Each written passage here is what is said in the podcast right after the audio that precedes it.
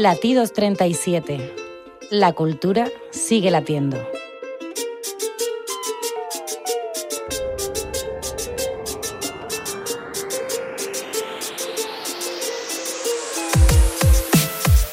Hola, ¿qué tal? ¿Cómo estás? Bienvenida, bienvenido a Latidos 37. Como siempre es un placer saludarte de parte de Jesús Bogui en los controles técnicos y un servidor, David de los Reyes, David Lebowski. Comenzamos a sentir la cultura.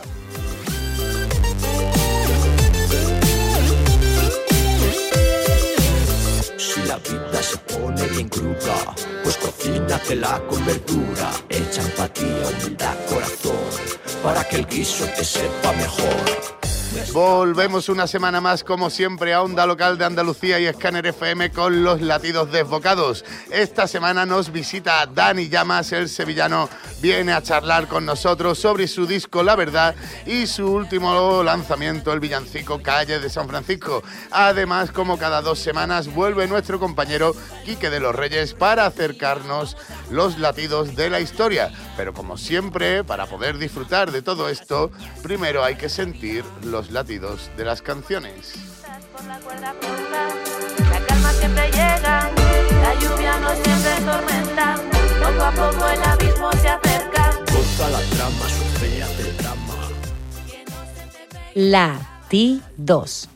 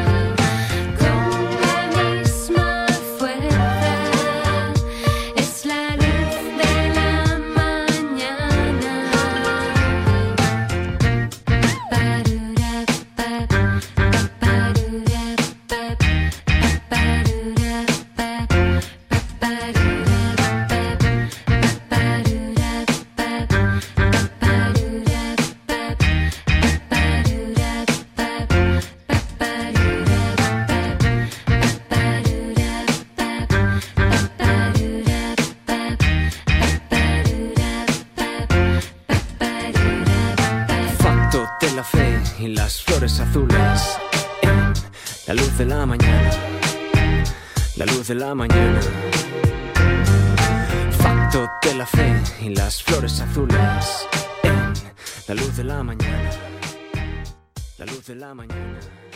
Siente la cultura. Facto de la fe y las flores azules abriendo nuestro programa de esta semana y es que como desde el este, como ese aire fresco del este nos ha refrescado el alma la noticia de que el dúo catalán volverá Facto y de la fe, pero también lo hacen junto a las trompetas de la muerte.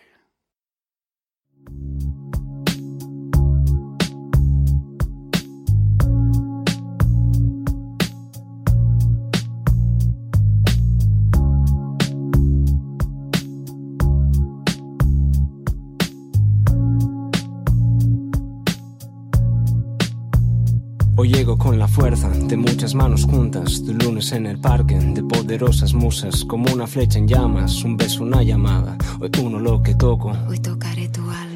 Yo no soy arquitecto, lo eres tú perfecto. Diseñame un buen templo, que yo le pongo el resto. Esta gente de bien está buscando un techo donde invertir su tiempo, donde mover el cuerpo. Las noches de febrero siempre fueron frías para este copiloto, experto en caídas. Ahora estoy preparado, estamos aquí juntos. Nosotros somos jóvenes, nosotros únicos como el amanecer, que es toda una ilusión. Es la tierra que gira, te suena la canción.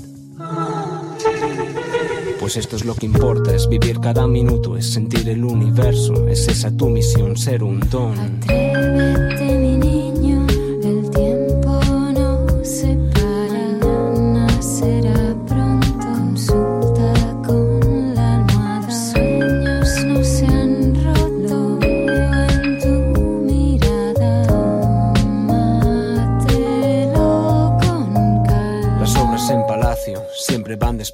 Requieren perspectiva, paciencia e ilusión. A veces algo falla, a veces el motor. Es cuando tú te encallas y pierdes la razón.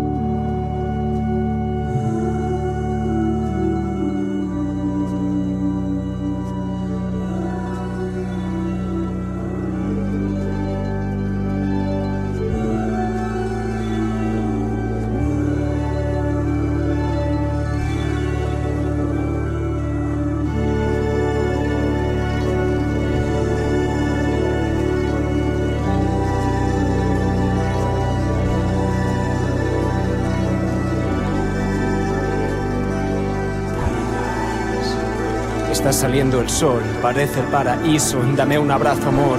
Hoy tengo compromisos con Jauma y su sonrisa, Tira y su sonrisa, Elena y su sonrisa, Parda y su sonrisa, Mamá y su sonrisa, Pacto y su sonrisa, Kiara y su sonrisa, Jordi y su sonrisa, con mis queridos Mishima, Ramir, Papá, Jenna, Mapi, Tate, Tati. Bueno, tenemos una cosa en común y es que nosotros, sí.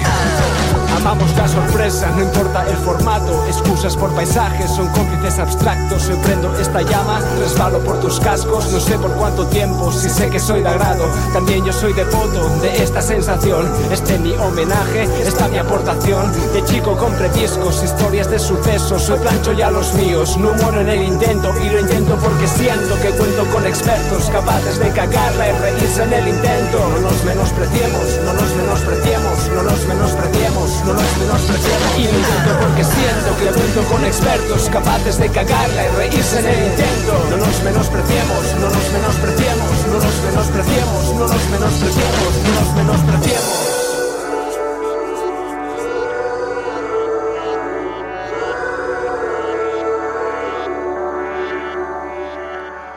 Ahí tenemos la fuerza de los monstruos nunca duermen, ¿no? El primer álbum de Facto de la Fe y las flores azules y las trompetas de la muerte. Ya sabéis que tenían un nombre bastante amplio, cada uno de ellos de las partes del nombre representando a uno de los integrantes del grupo. Y como decimos, pues hace apenas unos días tuvimos la buena noticia de que se comenzaron, ¿no? De que dieron tanto en sus perfiles de redes sociales como en esa nota de prensa anunciando que en 2022 volverán a los escenarios para celebrar pues precisamente el 20 aniversario de la formación del grupo y por eso los estaremos muy atentos a todos los que nos lleguen desde tierras de Barcelona, igual que estuvimos muy atentos a los que ya nos llegaba desde Sevilla de manos de Dani Llamas y bueno, hoy como decíamos en nuestra en nuestra intro, ¿no? En nuestro cardiograma vamos a tener aquí a Dani hablando con nosotros.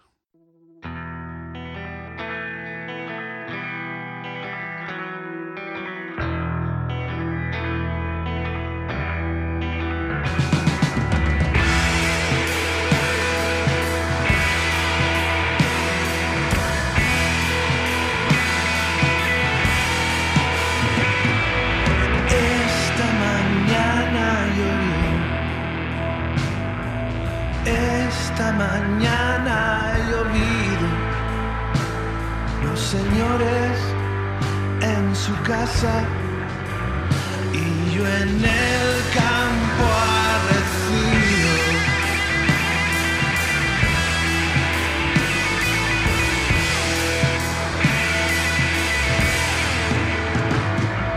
Se canta lo que se pierde. Dijo quien bien lo sabía. Yo canto a la libertad. Porque nunca ha sido mía. Dicen que las penas matan, no es así, porque ya me habían matado a mí. Dicen que las penas matan y no es así, porque de ser así,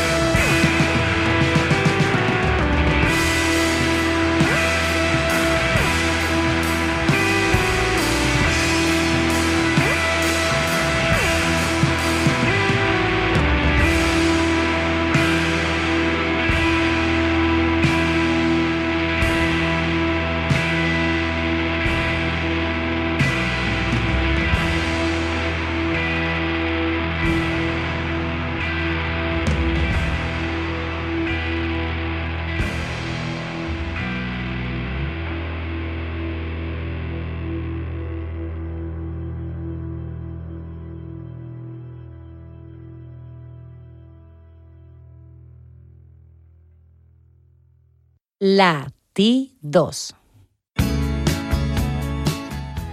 Bueno, ahí teníamos eh, Se canta lo que se pierde, esa canción con la que Dani Llamas nos presentó el año pasado su disco La Verdad. Y la verdad que aquí en Latidos 37 pues teníamos un fallo, se, se ríe mi técnico desde los controles técnicos porque sabe que es verdad. Teníamos aquí un fallo, una deuda pendiente con Dani para que estuviera aquí en nuestro programa y ya tiene que estar al otro lado de los micrófonos compartiendo sus latidos con nosotros. ¿Qué tal, Dani? Correcto, aquí estoy al otro lado. Perfecto. Muy bueno, pues eh, está- te cogemos bien, ¿no, Dani? Para estar un ratito charlando cogéis bien, contigo. sí, sí. Nu- Nunca es tarde. ¿eh? Sí, Eh, la dicha es buena. perdonados, ¿eh? Ah, perfecto, pues muchas gracias por el perdón. Y bueno, vamos a ponernos un poquito en situación, ya sabemos, venimos desde ese año 2020, ¿no? De un año de los más difíciles a lo mejor para sacar discos y ahí en ese año 2020, Dani, te lanzaste con La Verdad y bueno, la verdad, cuéntanos cómo te ha ido. Casi el 21, es decir, porque sale el disco sale justo el día 11 de diciembre Exacto. ¿eh? del año 2020, casi el 21.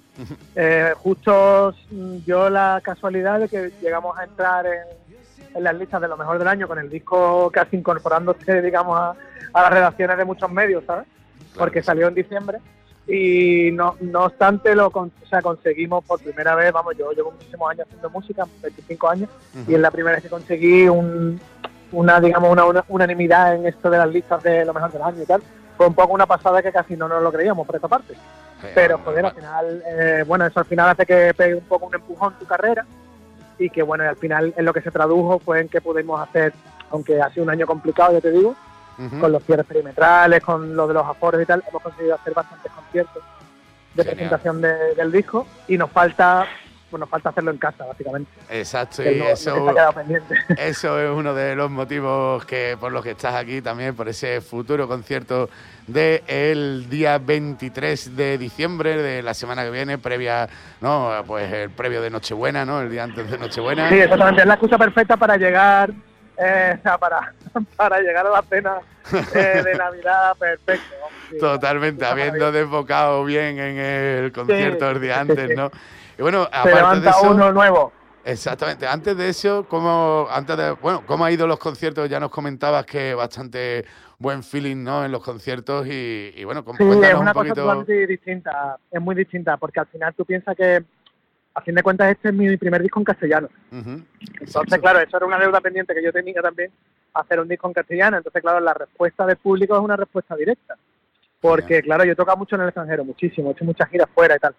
Pero en España, claro, eh, el, el impacto es directo. Cuando cantas canciones la gente está entendiendo las letras o cuando vas a un sitio y la gente está cantando tus letras, pues para mí todo eso, aunque lleve muchísimos años haciendo música, es nuevo. Totalmente. Entonces ha sido un año muy especial para mí a la hora de cantar, en, o sea, de tocar la- los temas en directo. Para mí ha sido brutal. Totalmente. Vamos, yo recuerdo una cosa que me comentaba Iván de Linda Aguilala, los gallegos de Linda Aguilala, que Sí. ellos los escuchan mucho, por ejemplo, en Alemania tiene mucho público. Dicen, cuando los vemos mover la boca, dice que cantáis si no sabéis lo que decís. Correcto. ¿Sabes? Entonces, Correcto, pues esto es lo mismo, pero al revés, España, ¿no? claro. Esto es lo Claro, mismo. exacto. Al revés, tío. Totalmente. Oye, Dani, y bueno, viendo esas letras y viendo que te has tirado hacia el castellano, ¿no? A cantar en castellano, eh, vemos que, bueno, aparte de eh, ver que, bueno, el motivo del flamenco que está presente en todo el disco, ¿no? Sí. Y también hemos, hemos ojeado por ahí en alguna entrevista que has dado a lo largo del año, que bueno, que muchas de esas letras a las que has ido recurriendo, eh, pues proceden de canciones tradicionales del siglo XVIII, XIX, ¿no? De, van más Sí. a, a las raíces del flamenco, ¿no? Correcto, sí. Para mí era más importante. Genial. Eh, a ver si consigo explicar esto de manera airosa sin meterme en ningún fregado, ¿vale? Venga. Para mí era más interesante beber directamente de la fuente, Ujú, de la fuente, de, de la fuente de- del cante viejo, del cante antiguo, que es lo que yo realmente suelo escuchar.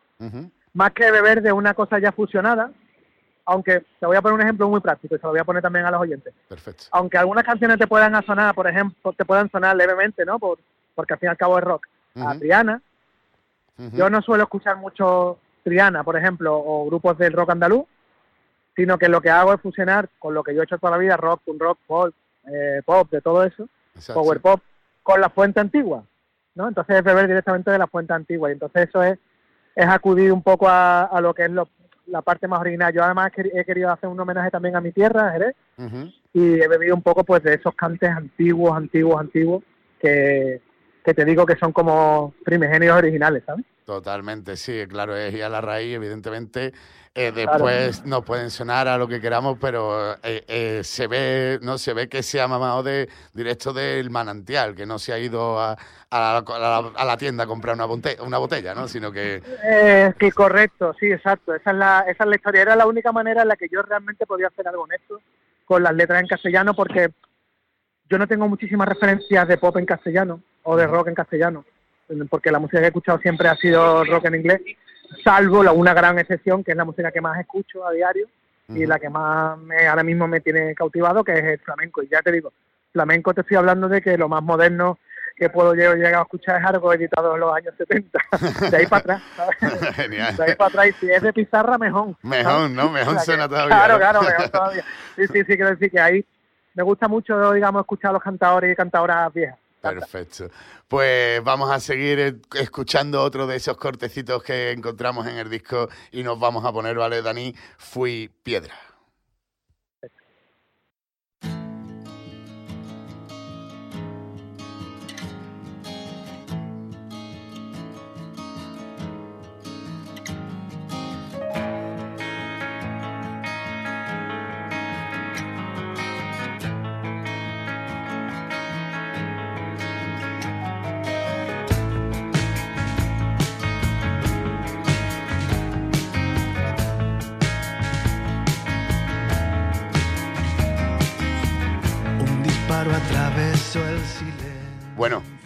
Piedra, de piedra nos hemos quedado porque no es esta precisamente Fui Piedra, sino esta es Pozo de Víboras, que nos hemos, eh, tra- no, nos hemos trabucado un segundito en el orden de las canciones, Dani.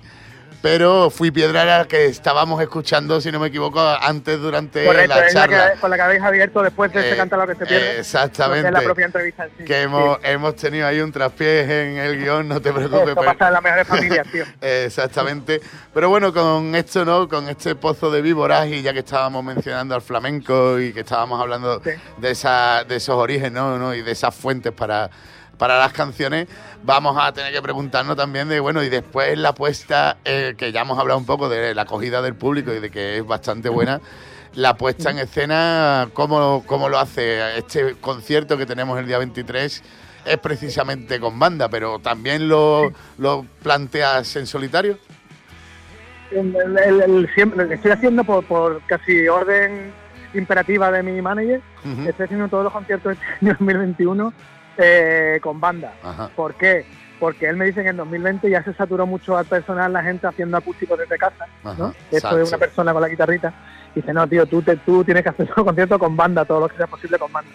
Y entonces nos pusimos la- las pilas en hacer en hacer un bandón, una banda con mayúscula, como digo yo siempre, y tenemos una banda maravillosa que la forman, pues bueno, Rafa de Gandrames, eh, Sebas de la Big Rabia, chileno, eh, Mateo de Fatartán, o sea, hay una banda de bandón, bandón, es decir, que en ese sentido sí que me he rodeado de unos músicos excepcionales y claro, el concierto es con banda, sin ellos pues sería otro rollo, tío. pero ahora mismo la verdad que nos apetece mucho llevarlo, digamos, al el discurso más, más cercano a lo que es el disco de verdad. Y en directo al final siempre te creces más, es un poco más rockero, ¿sabes? Que Exacto. otra cosa y, y entonces pues mola mucho.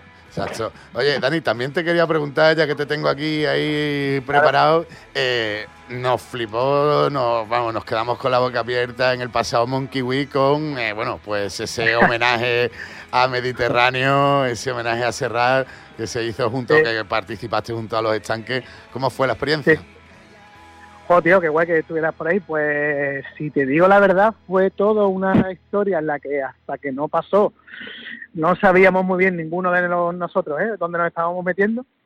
Porque claro, mucho respeto al, al o sea, a ese disco en concreto y a, ese señor Manuel Serrat. Respeto altísimo. En mi caso, pues también es que claro, es un- uno de los típicos discos que se escucha en tu casa de tus padres desde que eres pequeñito. Entonces, imagínate, yo estaba, eh, en confianza te lo digo, como si no lo escuchara nadie, estaba súper nervioso, tío. Eh, entonces, claro, lo típico, ¿no? Se monta una movida tan gorda, ya viste cómo era el sitio, que era espectacular, eh, con una banda como los Estanques, no sé qué. Yo pude ensayar, de las dos canciones pude ensayar una en Madrid y otra durante los ensayos allí en el mismo, el mismo recinto, ¿no? Entonces, claro, iba la verdad que un poco tal. Y salió, tío, y salió también Fue, que, joder, que me quedé realmente como exhausto, ¿no? Después de esa movida y, y me di cuenta de que realmente había sido un homenaje de todos muy, muy honesto y muy guapo, tío. Así que fue una experiencia maravillosa. Tanto por cantar esas canciones, que además las dos que me tocaron son quizás las dos que más me gustan del disco, totalmente. sino también como tocar por los, estan con los estanques que personalmente y como banda son fetén. Y Ujú. también pues con, estuve también al final convives con otros cantantes que eran también invitados que, que hicimos buenas migas, tío. Fue una experiencia, tío, te lo juro, ¿eh? que es lo típico que se dice, pero fue maravillosa, tío. Así que desde aquí hay que darle nada más, lanzarle flores nada más que a tal y a, y Totalmente. del, del Monkey, tío, porque fue una ideaza de puta madre, la verdad. Totalmente. Estuvimos aquí justo la semana previa hablando con Tali precisamente en el programa y, y él ya nos lo comentaba de, de verdad ir porque es que eso va a ser algo increíble lo que estamos, lo que se nos ha pasado por la cabeza y la capacidad Pues de ejecución de todos los artistas. Entonces, Increíble, tío. Fue, no sé, una cosa como mágica, ¿sabes? De, hostia, que es la que se ha formado, ¿no? Totalmente, nos sumamos a ese agradecimiento de tu parte también porque Totalmente, se nos desbocaron los latidos. Bueno, Dani, eh, llega el momento de tenemos que seguir avanzando precisamente con más latidos Bien. aquí y bueno, lo primero, darte las gracias primero por estar aquí compartiendo tus latidos con nosotros y sobre todo, pues bueno, esperando que el día 23, todos los que nos estén escuchando, ya sabéis que tenéis una cita con Dani Llamas en Sevilla. Si no recuerdo mal, era en la Malandar, ¿verdad, Dani? Es en Sala X. Ah, Sala X, me cago en la mano, como estoy. Es en Sala X. Ah, perdona, Para perdona. estamos. Es en Sala X el día 23 jueves Exacto. y la verdad que sí que venimos ya, que son los últimos dos conciertos de presentación de la verdad, pues ya el disco nuevo está en fábrica y saldría ya en primavera. Entonces son como casi las dos últimas oportunidades de vernos en acción antes de meternos en capilla para el disco nuevo. Y joder, eh, hacerlo aquí, que es que es casa para nosotros es algo especial. Y con la banda ya rodada, pues sí que la verdad que tiene pinta de que va a estar muy guay. Pues esperemos que podamos estar por allí nosotros también para disfrutar de tus canciones y de la Genial. banda. Y bueno. Dani, lo dicho, muchas gracias por estar aquí compartiendo tus latidos con nosotros. Y ahora nos Muchísimas quedamos con el último single que has lanzado, ¿no? El último corte que has lanzado, ese pequeño villancico que me comentabas cuando preparábamos Sí, sí, el programa pues, Calle San Eso es un Francisco. homenaje a mi tierra también, un, villancico de los que se cantan mucho en Jerez en esto de las zambombas, que como sabéis no lleva tilde en la A final, no lleva tilde en la A final, repito, por favor, que, que no es zambomba, por favor, no me digáis eso nunca. Exacto. Y, y en una de estas canciones le hemos convertido en un villancico un poco más a nuestro aire, sí, sí. Pues nos vamos a quedar escuchando Calle San Francisco de Dani Maravilla. Llamas. Un saludo, Dani. Saludos, gracias.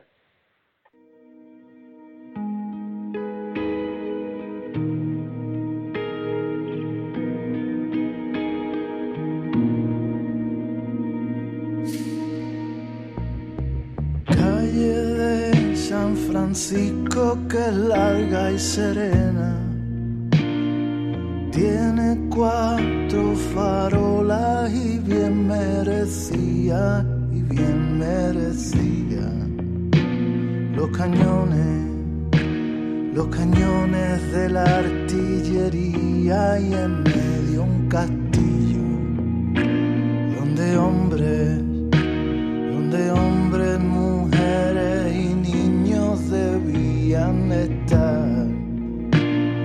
lengua, calla lengua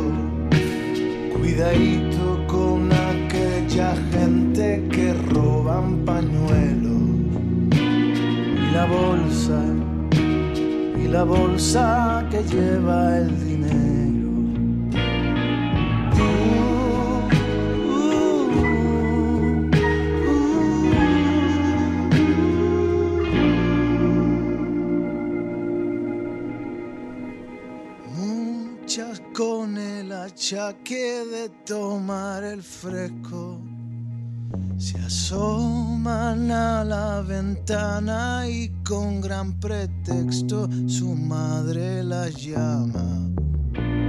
Mariquilla, mariquilla, cierra esa ventana, ya voy mamá. Que estoy viendo, que estoy viendo a la gente pasar y era porque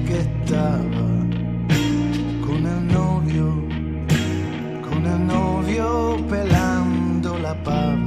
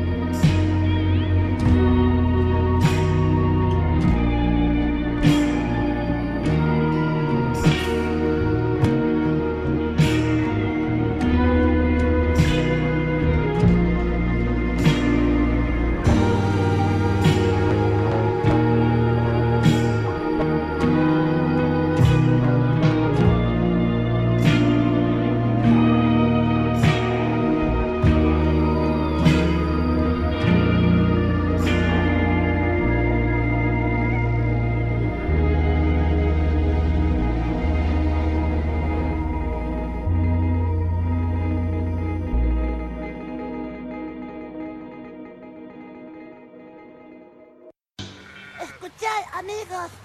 No estamos solos. Nos tenemos. ¡A nosotros mismos! La historia está por todas partes. No hay mapas que lleven a tesoros ocultos y nunca hay una X que marque el lugar. Siente sus latidos.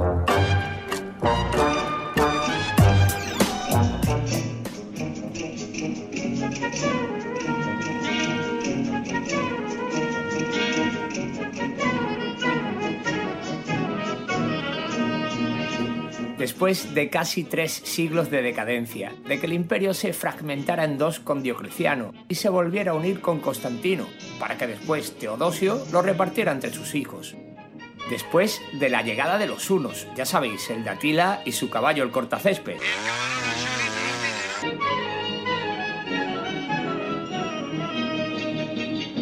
De las guerras góticas y la derrota de los Iden en Adrianópolis, de los engaños a los godos, visigodos y ostrogodos, que como dice la canción, son lo mismo, pero no es igual.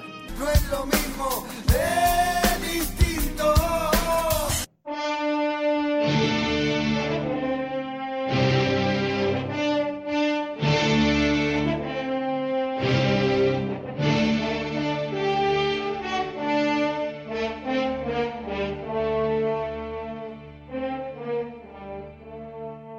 Después del saqueo de Roma por Alarico, del traslado de la capital a Rávena, de la invasión de los suevos, vándalos y alanos de Hispania, la presión de francos y alamanes, la instauración de Constantinopla como la nueva Roma, después de la consolidación del cristianismo como religión del imperio, la inestabilidad política, los ejércitos mercenarios, la sobredependencia del trabajo esclavo, el desempleo y la inflación masivos.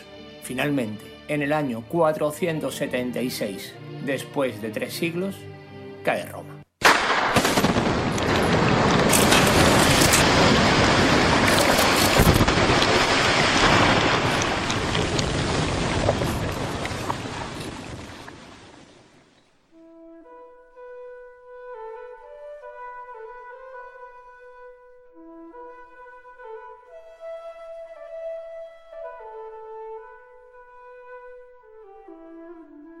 Cae a manos de Teodorico, el rey ostrogodo que no quiso ser emperador, que tras conquistar la que fuera capital del imperio mandaría embalar los atributos imperiales y se lo envió al regente del verdadero emperador, aquel que habitaba en Constantinopla, con el que en los siguientes años tanto él como sus sucesores se embarcarían en una retaída de guerras y alianzas. Uno por mantener su hegemonía en la península itálica, el otro por volver a unificar Oriente y Occidente y darle al imperio su antiguo esplendor.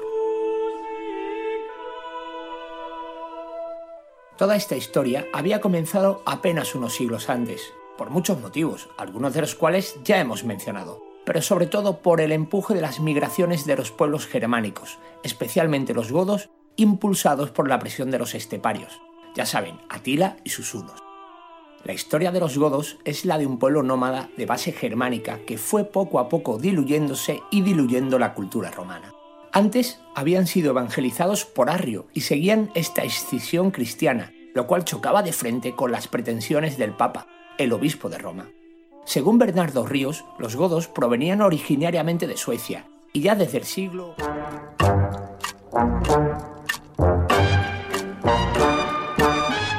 Y como cada dos semanas ha vuelto nuestra sección de historia con Quique de los Reyes. Y la verdad que esta vez, Quique, que ya tienes que estar ahí al otro lado del teléfono, hemos echado en falta, pues, a quien no le va a gustar un imperio romano del siglo I, a quien no le va a yo- gustar. Que yo hemos echado en falta reportaje que me lo has cortado por la mitad. Que yo no, yo no he cortado nada, que dice. bien, en serio, yo- me la recorta. Corta, corta, corta.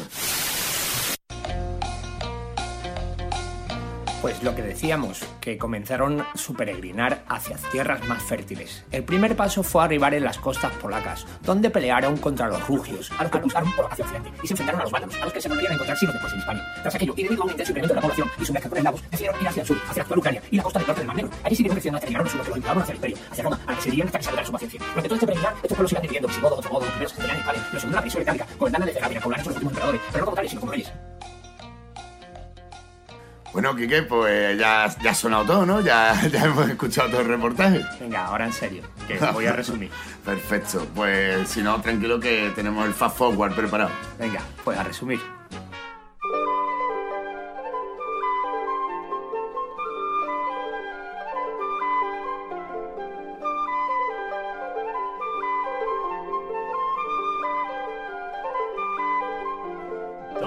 Volvamos al 476, cuando Teodorico derroca definitivamente al Imperio Romano de Occidente. La situación es la siguiente. Los ostrogodos controlan la actual Italia, más o menos, ya que en el norte se sitúan los lombardos con un piquito de la actual Francia. Por ahí, por Viena, Ginebra y León, también andaban los burgundios, mientras que los visigodos dominaban la parte sur de Francia con su capital en Toulouse y parte de la península ibérica, que además compartían con alanos en la meseta, suevos por donde Galicia y vándalos en el sur y... Bueno, más allá del Rin también estaban los alamanes. Mientras, en una esquinita por donde la Galia Bélgica y acumulando cada vez más territorios se encontraban los francos, divididos en diversas tribus, pero cada vez más y más fuertes. Esta es la situación de Europa Occidental antes de la llegada de la figura en la que nos vamos a centrar en este reportaje. Un joven que, como antes otros jóvenes como Alejandro, Julio César o Ciro, cambiaría el curso de la historia. Nos referimos a Clodoveo, el primer rey merovingio, el que unificaría a los francos y otorgaría a Francia su base cultural católica. El rey que a todos conquistó y a todos traicionó.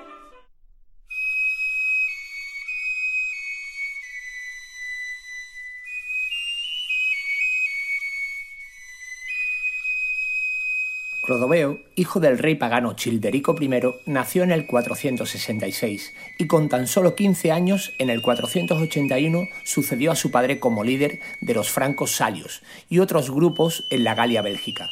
Desde allí se expandió hacia el sur y al este hasta hacerse con toda la provincia romana de la Galia. Apenas cinco años después de su nombramiento derrotaría a Siagro, el último representante del poder romano en la Galia, para en el 496 doblegar a los alamanes en la batalla de Tolbiac. El siguiente paso serían los visigodos, que por entonces controlaban buena parte del sur de Francia. A estos los derrota en el 507, unificando definitivamente toda la Galia bajo su reinado y pasando a ser el poder político más influyente de Europa Occidental. La derrota frente a los francos provoca además que los visigodos se replieguen hacia la antigua provincia romana de Hispania, y a su vez la presión sobre los vándalos que no tienen más remedio que pasar al norte de África y sobre los alanos y suevos que finalmente se van diluyendo frente al nuevo rey de Toledo.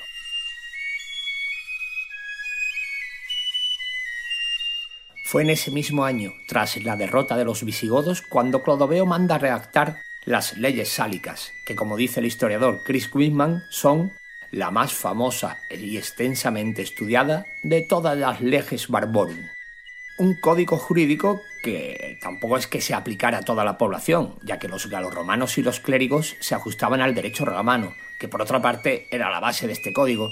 De hecho, la mayoría de su contenido está circunscrito al establecimiento monetario y a los tipos de penalidades ante actos dañinos, e inclusive establecer además para un procedimiento jurídico, algo poco habitual en la época y que le concede junto a su base germánica realmente su verdadero valor. Eh,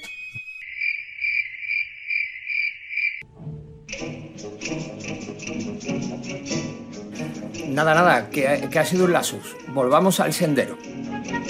En apenas 20 años, el empuje de Clodoveo cambia por completo el reparto de poder de finales del siglo V. Sin embargo, como decíamos anteriormente, la historia de este personaje está manchada con la traición a sus iguales y el uso de todas las artimañas posibles con tal de asegurarse el poder.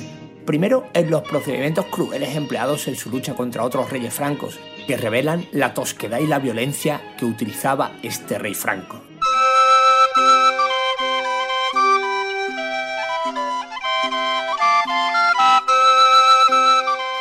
Cuenta la leyenda que para eliminar al rey Ragnachar se valió del siguiente recurso.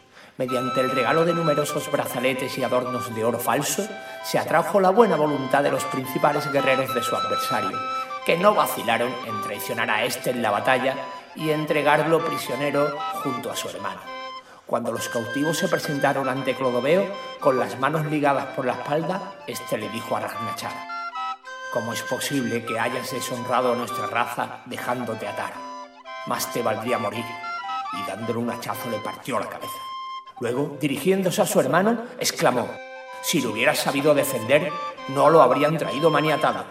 Y también lo mató de un hachazo en cuanto a los guerreros traidores que pronto advirtieron el engaño de que habían sido objeto, recibiendo cobre en vez de oro, en pago por su traición, fueron severamente amonestados por Clodoveo, que les dijo riéndose de ellos. Eso es lo que merecen quienes han llevado a su amo a la muerte, y muy contentos podéis quedar de no pagar con suplicios vuestra deslealtad.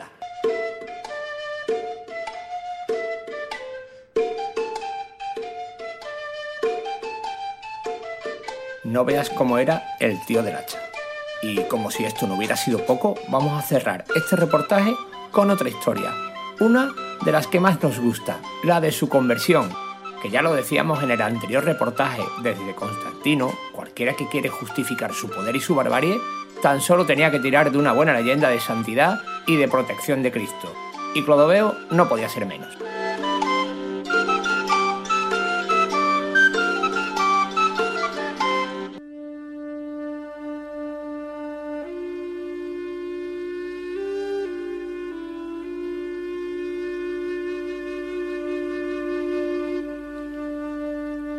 En torno al 498 se convirtió al cristianismo, influido por su esposa Clotilde y por la acción de San Remigio, obispo de Reims, que nada más saber que había llegado al trono le escribía. Nos ha llegado la gran noticia que habéis tomado el gobierno de la Bélgica Secunda. Velad ante todo para que el Señor no sea parte de vos. Pedid consejo a vuestros obispos. Si vais de acuerdo con ellos, todo irá de la mejor manera posible en las tierras sujetas a vuestra autoridad. Se lo estaba dejando clarito San Remigio, y al parecer Clodoveo pillóle en directa. Su conversión al catolicismo le proporcionó el valioso apoyo de los obispos, que siempre en la historia han sabido arrimarse a la lumbre que más calienta, y el poder del más fuerte. Y estos a su vez le pagaron con el control de la población galo-romano que era mayoritaria, especialmente en las ciudades. Pero claro, uno no puede levantarse un día pagano para el día siguiente convertirse en católico trinitario. Ya saben, aquello de... De orden del señor cura se hace saber que Dios es uno y trino.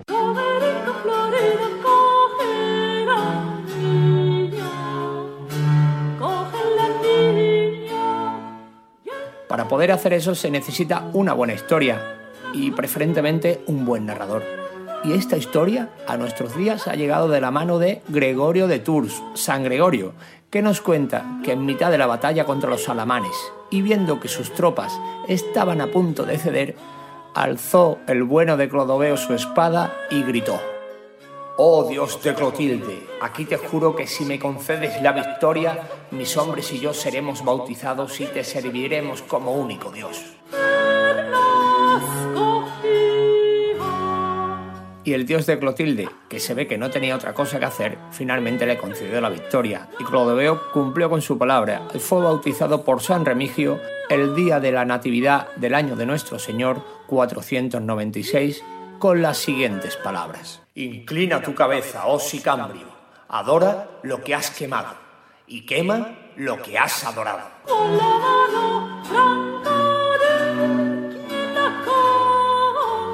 Que digo yo que en vez de quemar ya le podía haber pedido otra cosa. Pero bueno, ya saben, así se escriben las bases de la historia medieval de la muy culta y católica Europa Occidental.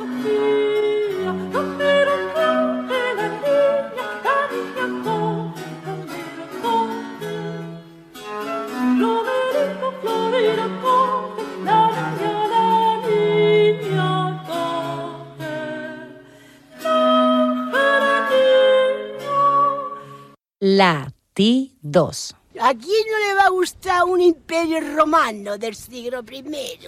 ¿A quién no le va a gustar? Siente la cultura.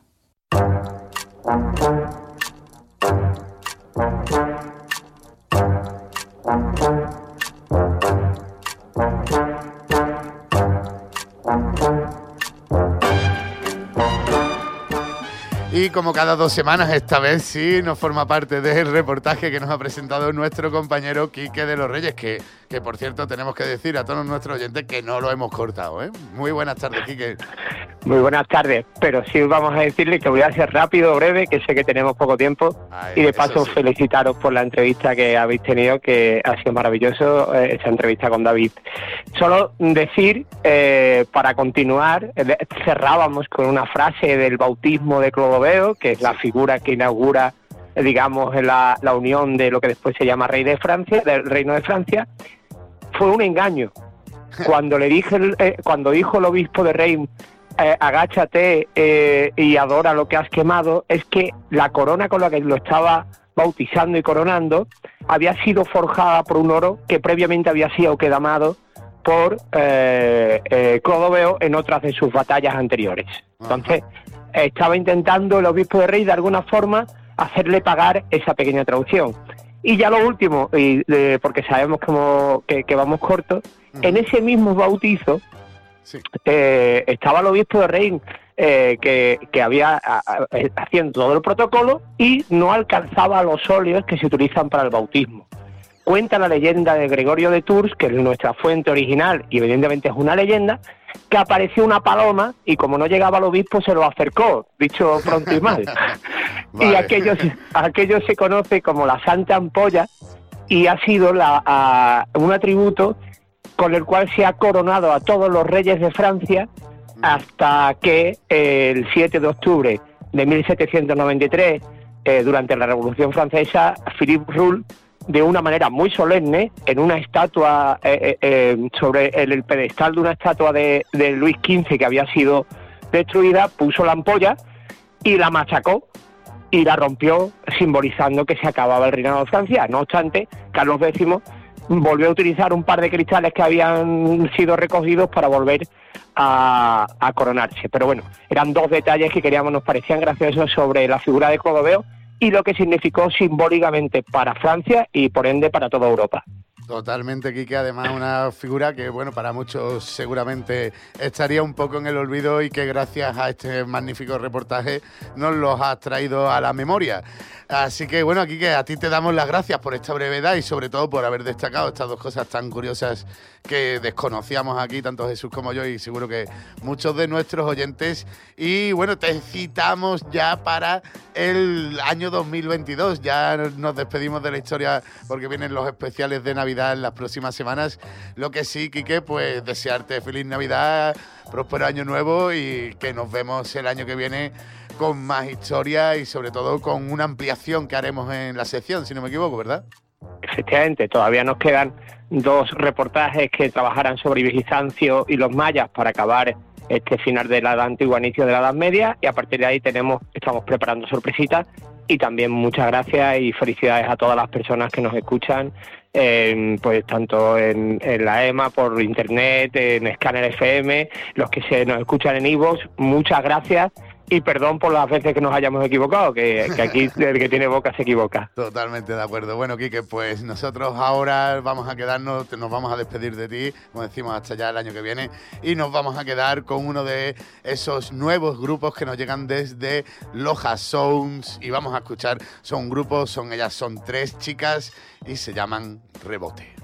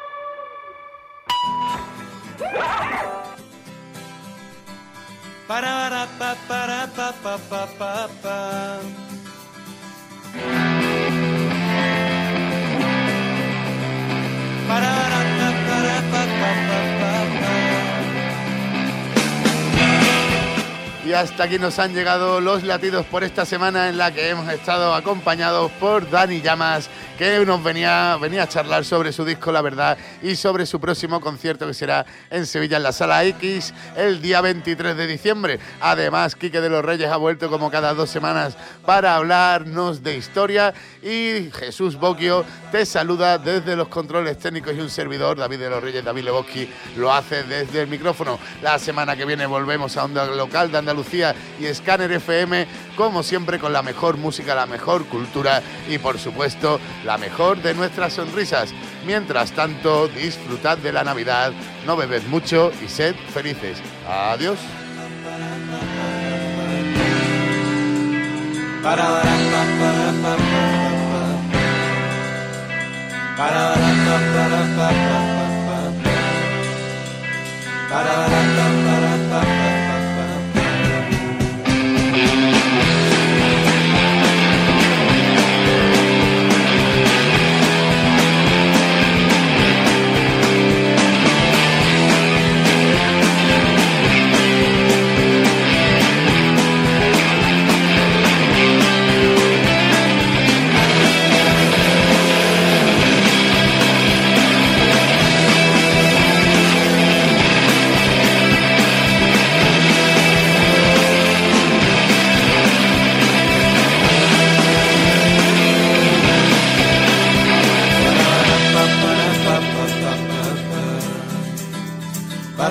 Pa para pa pa pa pa pa.